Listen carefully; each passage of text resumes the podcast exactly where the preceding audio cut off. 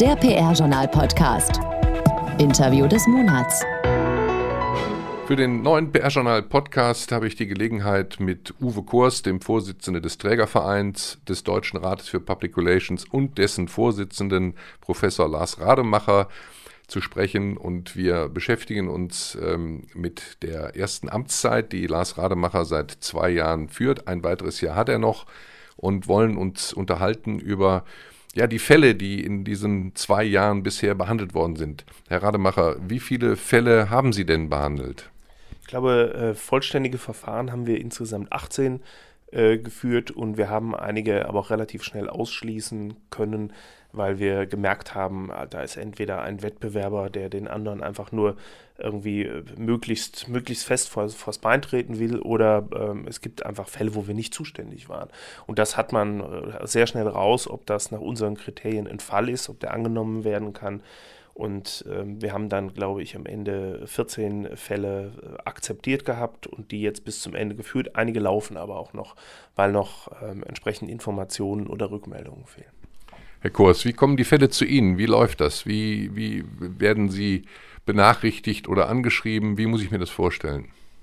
Lars quält alle. Nee, äh, die werden eingereicht und äh, der, der, Vorsitzende äh, macht eigentlich einen Vorschlag, welcher Ausschuss ähm, sich damit befassen sollte. Es liegt ja sowieso äh, relativ nahe, weil wir eine Gliederung haben. So, und dann kannst du Ja oder Nein sagen, je nachdem, ähm, wie deine Zeit äh, aussieht. In der Regel, um da Geschwindigkeit aufzunehmen, ähm, gibt es immer so ein paar Kollegen, die immer gerne auch dann mal Ja sagen. So. Also von daher läuft es eigentlich im bilateralen Kontakt zwischen Vorsitzenden und entsprechenden Ausschussvertretern ähm, und dann wird festgelegt. Jetzt weiß ich, dass im vergangenen Jahr 2019 drei relativ bekannt gewordene Fälle behandelt worden sind, aber alle äh, auf Initiative des Rates sind, nicht weil es einen Beschwerdeführer gab. Das war das Urteil über die Äußerungen gegenüber Renate Künast in Berlin. Das waren die sogenannten der Fall der Monsanto-Listen und das war der Highscreen-Fall an der Universitätsklinik Heidelberg. Vielleicht fangen wir mal mit dem Künast-Fall an. Sie haben das von sich aus aufgegriffen, Herr Rademacher. Warum? Ja, das äh, ist eine Stimmung im Rat entstanden äh, dazu, dass wir uns da gerne zu äußern wollen und ich muss insofern korrigieren. Es war kein Urteil. Ne? Wir haben es nicht verhandelt, wir haben äh, da äh, war ja auch nichts wirklich äh, zu verhandeln, also es war kein PR-Gegenstand in dem Sinne, sondern hier hat der Rat einfach mal sich als, als äh, für solche Fragen des öffentlichen Diskurs engagierte Institution eine Meinung erlaubt dazu. Hintergrund war, dass äh, Renate Künast mit einem Urteil beim Berliner Landesgericht ähm, gescheitert ist, dass äh, ähm, Bemerkungen über sie weiter in Umlauf gebracht werden dürfen. Das hat aber ähm, da hat die freie Meinungsäußerung nach der Meinung des Rates für Public Relations aber seine Grenzen. Ja, das waren ja, also ich würde das als, als, als wirklich grobe, starke Beleidigungen, äh, ja, die auch sehr ans Ehrgefühl, sehr an die Persönlichkeit äh, gehen, einschätzen. Und wir waren alle überrascht. Und soweit ich weiß, läuft da ja auch eine Art von, von Revision oder ähnliches. Also es gibt da wohl eine Kontrollinstanz äh, in, im Berliner äh, Gerichtswesen, die das jetzt aufgreift gerade. Genau, ja, das war der eine Fall, da haben wir uns eine Meinung äh, gebildet. Dann haben wir ähm, Highscreen äh, den Fall mit dem aus dem Heidelberger ähm, Uniklinikum aufgegriffen. Da ging es um einen, einen Bluttest, äh, der als Weltsensation in der Bild angegeben wurde. Da haben wir dann später tatsächlich noch eine Beschwerde gekriegt, aber der Rat war tatsächlich schneller. Wir haben es dann selber aufgegriffen und haben es genommen, weil wir äh, der Meinung waren, das ist nun ein, ein äußerst prominenter Fall von Fake News. Äh, da muss man sich mal überlegen, stellt sich jemand hin und behauptet, er hat einen ganz neuen klinisch zugelassenen Test und das Ding ist weder marktreif noch hat eine Zulassung. Und äh, hätten wir jetzt sozusagen einen Passus, der, der auf unangemessene Medizinberichterstattung sich äh, bezieht, wie ihn der Pressekodex äh, vorsieht, müsste man, hätte man sofort schon sagen können, das ist doch hier Leute, Leute hinter ins Licht führen oder Leute, Leuten auch Hoffnungen machen in bestimmter Art und Weise, die, die also gerade unanständig äh, war. Und deswegen haben wir den Fall sehr, sehr äh, früh aufgegriffen. Wie gesagt, später aber sogar noch einen Hinweis. Herr Kurs, dazu, Sie waren ja da mit dabei und haben das ja mitbeschlossen. Vielleicht nochmal die Eckpunkte. Was hat Sie oder was hat den Rat da an der Stelle ähm, dazu gebracht, da so eindeutig zu urteilen? Jetzt ähm, bei Highscreen? Bei Highscreen. Okay. Also im Prinzip ähm, führte eigentlich kein Weg dran vorbei, weil ähm, äh, wie gesagt, wir, wir haben äh, überprüft, gibt es diesen Bluttest überhaupt? Ähm, wenn ja, wann kommt er auf den Markt? Und wer hat da hinter den Kulissen äh, dafür gesorgt, äh, dass medial ähm, hier so ein Riesenhype draus wurde. Also wir reden immer äh, dabei über die Titelseite äh, der Bildzeitung und das Ganze kriegte dadurch noch einen interessanten Geschmack, als einer der Berater, wie sich herausgestellt hat in diesem Verfahren, auch Kai Diekmann war. Ähm, jetzt der ehemalige Bild-Chefredakteur. Genau, der ehemalige Bild-Chefredakteur. Und ähm, eigentlich lustigerweise bei der ähm, Befragung, was wir ja tun. Also ist ein normaler Standard, dass der Rat immer bei solchen Fällen sozusagen die, die, die ähm, Haltung und die, die, Kommentare der betroffenen Parteien einholt. So. Und ähm, eigentlich, korrigiere mich Lars, haben wir selten was gel gelesen, was interessanter und widersprüchlicher war als die Rückmeldungen, die wir von den verschiedenen Parteien im Highscreen-Fall hatten. Ähm, bis hin zu dem Punkt, dass am Schluss ähm, zwar alle äh, hinter vorgehaltener Hand gemunkelt haben, dass Kai Diekmann hier einen aktiven Part bei der Bildplatzierung eingenommen hat. Allein, wir sind ja keine Investigativbehörde, wir konnten es nicht weiter prüfen und validieren. Deswegen haben wir es dann auch im, im Beschluss rausgelassen. Aber äh, für das, wofür der Rat steht, muss man ganz klar sagen, ist das, was bei Highscreen und in diesem Umfeld passiert ist, in jedem Fall, würde ich mal sagen, extrem problematisch bis hin zu dem Punkt von äh, sittenwidrig. Ja? Und es entspricht nicht dem, was wir in den Statuten und ähm, in den Grundlagen ähm, festgelegt haben in der Branche. Ja, äh, ja. Rademacher noch? Ähm, ja, vielleicht kann man ergänzend noch sagen, Sie hatten ja auch mal gefragt, wo ist denn eigentlich die Wirksamkeit des Rates?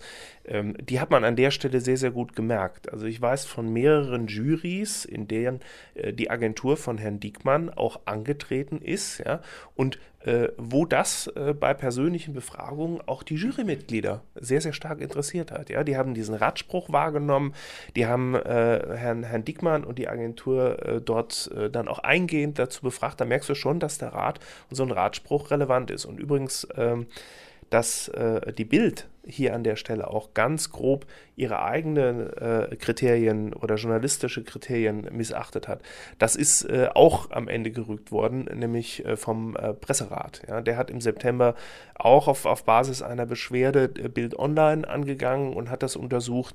Auch da gab es ähnlich widersprüchliche Argumentationen, warum das gar nicht sein könnte, aber man hat aufgrund fehlender Sorgfalt am Ende der Bild für den gleichen Fall nochmal eine Rüge erteilt. Gibt es da übrigens eine Zusammenarbeit zwischen auch dem Deutschen Werberat, dem Deutschen Presserat, dem Deutschen Rat für Public Relations? Und wenn nicht, wäre das nicht naheliegend, Herr Rademacher? Situativ gibt es die. Also wir haben hier in dem Fall zum Beispiel angefangen, angefragt, in dem Moment, wo wir den Highscreen-Fall aufgenommen haben, ob nicht für die Bild auch etwas eingegangen sei. Und da sagte man uns damals nein. Dann waren wir schon drauf und dran. Ich bin ja selber auch ein Bürger sozusagen, den äh, da etwas entsprechendes einzureichen. Zu dem Zeitpunkt, wo wir also mit dem Verfahren weitgehend durch waren. Bis dahin hatte aber schon jemand äh, etwas eingereicht. Also wenn wir äh, sozusagen früher einen ähnlichen Stand im Verfahren gehabt hätten, hätten wir sicherlich auch was Gemeinsames draus gemacht. Dann gab es ja in diesem Jahr oder im, im vergangenen Jahr noch den Monsanto-Fall, wo ich das Gefühl hatte, dass die Reihen der PR sich da ganz schnell geschlossen haben, weil man so eine Wagenburg-Mentalität aufgebaut hat, so nach dem Motto, hier wird einer von uns ähm, zu Unrecht eines Vergehens beschuldigt und deswegen hat der Rat hier praktisch eine verteidigende Position eingenommen. Kann man das so sagen? Na, ich glaube keine verteidigende Position, aber äh, äh, letztendlich geht es auch hier darum, dass äh, man ähm, Unternehmen und auch Agenturen äh, beim Wort nimmt. Und wenn Bayer ankündigt, dass sie jetzt ein Verfahren ähm, initiiert, bei dem am Schluss Transparenz stehen soll und bei dem man überprüfen will, ob mit den Monsanto-Listen irgendwas nicht stimmt. So. Ähm, und ähm, bevor irgendein Ergebnis vorliegt, schon mal die Agentur rausschmeißt, dann bedient es ähm, alle Klischees dieser Welt. Ähm, und ich muss ganz ehrlich gestehen, als überzeugter Agenturfritze, ähm, kann ich sowas einfach nicht stehen lassen, weil es erstens dem widerspricht, was äh, Bayer ursprünglich ähm, äh, ja, in Sachen Transparenz von sich gegeben hat und zum anderen eine Vorverurteilung ist, wo ich in der Tat der Meinung bin, dass auch da der Rat dafür sorgen soll, dass wir im Umgang miteinander zwischen Agenturen und Unternehmen respektvoll miteinander umgehen. Und äh, muss ganz ehrlich gestehen, wenn man die Agentur rausschmeißt, dann gefährdet man den Ruf der Agentur, weil es unterstellt, dass die Agentur unseriös gearbeitet hat. Und dann nachher ähm, äh, zu beteuern, man, man, habe es nur sozusagen prophylaktisch getan, halte ich ähm, für ausgemachten Schwachsinn, um das mal ganz deutlich zu sagen. Und äh, in dem Fall finde ich, und ich kann das nur wiederholen, hat der Rat nicht, weil er parteiisch ist, sondern weil er für ein ganz bestimmtes, eine ganz bestimmte Art der Zusammenarbeit in der Branche steht, äh, dafür gesorgt, dass die Agentur schnell aus diesem Verdacht, sie habe hier grob gegen alle möglichen Richtlinien verstoßen, rauskommt. Das finde ich, war ähm, zu erreichen und das haben wir relativ schnell gemacht. Aber es hatte nichts damit zu tun, dass wir jetzt sozusagen aus Sicht des Rates immer die Agenturposition vertreten. Also man darf nicht unterschätzen, die, die Kollegen aus den Unternehmen sind ja mindestens in, in, sind die Hälfte unserer Ratsmitglieder. Also von daher könnten die so einen Entscheid auch blockieren. Aber in dem Fall waren wir uns alle einig, übrigens inklusive äh, der Kollegen aus den Unternehmen dass das so nicht geht. Und ich fand auch eine Reihe von Kollegen haben sich ja auch öffentlich geäußert. Ähm, und ich fand ähm, auch das ähm, sehr, sehr gut. Herr Rademacher, war das schwierig, die Unternehmenskollegen auf die Linie da zu bringen oder war man sich wirklich relativ schnell einig? Wir haben ja jetzt gerade nur die Stimme des Agenturvertreters gehört. nee, ehrlich gesagt war das wirklich ganz äh, geeinigt. Ich glaube, da hat, da hat sich äh, irgendeiner, äh, der sich selber zu nah am Unternehmen wähnte, äh, hat sich enthalten in der Abstimmung, aber ansonsten hatten wir ein quasi einstimmiges äh, Ergebnis. Ähm, ich äh, denke auch, dass diese, gerade diese, wenn man in unsere Statuten und in den deutschen Kommunikationskodex, der ja im Wesentlichen die Basis ist für unsere äh, Urteilsfindung, wenn man da reinguckt, da befassen sich ja auch gerade mehrere äh, Artikel wirklich mit diesem sensiblen Verhältnis zwischen Unternehmen und Agentur zwischen. Und da ist sogar die Hauptlast eher in der Regel immer bei der Agentur. Ja, die Agentur möge bitte sagen, wer beauftragt sie. Die Agentur ist immer in der Regel schon fast äh, diejenigen, die noch stärker kontrolliert werden müssen. Und äh, das weist aber zumindest darauf hin, dass wir so ein sehr starkes, sensibles Verhältnis hier auch im, im Fokus haben. Und da fand ich es nur richtig, dass wir ähm, auch dafür eine, für eine Klarheit, für sozusagen eine, eine moralische Sicherheit äh, sorgen. Was ist denn hier ein gangbarer Weg? Was ist übliche Praxis und was ist unübliche Praxis? Und diese Listen, die wir wirklich persönlich einsehen konnten, ich will nochmal betonen, sind die deutschen Stakeholder-Listen, aber wir reden auch nur von Bayer Deutschland und äh, Fleischmann-Hiller Deutschland ähm, die, die wir da eingesehen haben in der Kanzlei in Düsseldorf, das sind ganz normale Listen. Die, die kann jeder, der, der ein bisschen Grips hat und ein paar Stunden verwendet, sich im Internet zusammensuchen. Und wie sollte man denn auch anders agieren in einem immer äh, ähm, äh, äh, also in einem immer komplexeren Stakeholder-Geflecht, da muss man doch irgendwas haben, um Überblick äh, herzustellen. Und genau das machen die Listen, sonst machen die gar nichts.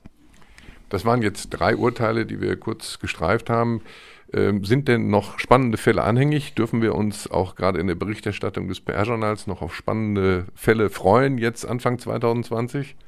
Ja, wir haben noch ein, zwei Sachen äh, im Köcher. Ich glaube auch, dass unser äh, Wikipedia-Fall noch immer nicht ganz äh, abgeschlossen ist. Wikipedia-Fall? Ja, wir haben darüber schon, hat, äh, ist schon mal berichtet worden an anderer Stelle. Ähm, da ähm, ist bei Wikipedia ähm, je nach Land, äh, in dem sie tätig sind, äh, hat die Wikimedia Foundation andere rechtliche Regeln, was die Transparenz der Autoren angeht. Und in Deutschland ist das Recht sozusagen noch nicht auf dem gleichen Standard wie, wie in anderen europäischen Ländern. Und da ähm, ist in der Autorenliste hinten nicht ganz klar aufgeschlüsselt, ob jemand denn jetzt etwas macht, weil er sozusagen ein großer Wikipedia-Fan und Kenner des Themas ist, oder ob er von jemandem bezahlt wurde. Und das ist das Ziel, äh, das wir uns gesetzt haben bei äh, Wikipedia Deutschland für den Redaktion redaktionellen Teil zu erreichen, dass auch da eine Transparenz beim Autor hergestellt wird. Also die Transparenz als wesentliches Kriterium. Ja, Kennzeichnungspflicht. Und ähm, das Ganze dadurch, dass Wikipedia so eine ja, so eine krakenartige Organisation hat, ähm, sind wir eigentlich schon seit Monaten dabei, ne? Über ein Jahr schon. Äh, genau. Über ein Jahr schon. Wir sind schon über ein Jahr dran und du musst erstmal den finden, der da äh, wirklich zuständig ist oder der sozusagen auf diesen rechtlichen Rahmen, der in der Regel ja aus den USA kommt, äh, dann einen gewissen Einfluss nehmen kann. Also von daher allein schon die Recherche macht deutlich, wie notwendig es ist, ähm, hier nachzurecherchieren und zu einem Ergebnis zu kommen, weil man hat schon manchmal äh, das Gefühl, das ist schon halb rechtsfreier Raum, so ein bisschen. Und äh, angesichts der Reputation von Wikipedia sind wir schon der Meinung, das muss man eingrenzen. Da muss man zumindest auch die notwendige Transparenz, das ist wieder so ein Punkt, wo ich einfach sage, wir müssen gucken, dass wir da an der Stelle ähm, solche Grauzonen ähm, idealerweise so ein bisschen ähm, öffentlich machen und dafür sorgen, dass es hier klare Regeln gibt. Ja? Und Wikipedia ist ein gutes Beispiel dafür. Gut, dann sind wir sehr gespannt, freuen uns auf die entsprechenden Urteile oder Stellungnahmen, damit wir im PR-Journal darüber berichten können. Meine Herren, ich danke Ihnen für das Gespräch, Herr Rademacher, für das dritte Jahr Gute Arbeit wünsche ich Ihnen und Ihnen, Herr Kurs, für die Arbeit im Trägerverein, dass Sie die Reihen zusammenhalten. Ich danke Ihnen. Tschüss. Vielen Dank. Alles Wissenswerte aus der PR- und Kommunikationsbranche und mehr Jobs gibt's zum Nachlesen auf pr-journal.de. Produziert wurde dieser Podcast in Zusammenarbeit mit All Media Channels, den Audioexperten für Radio, PR und Podcasts.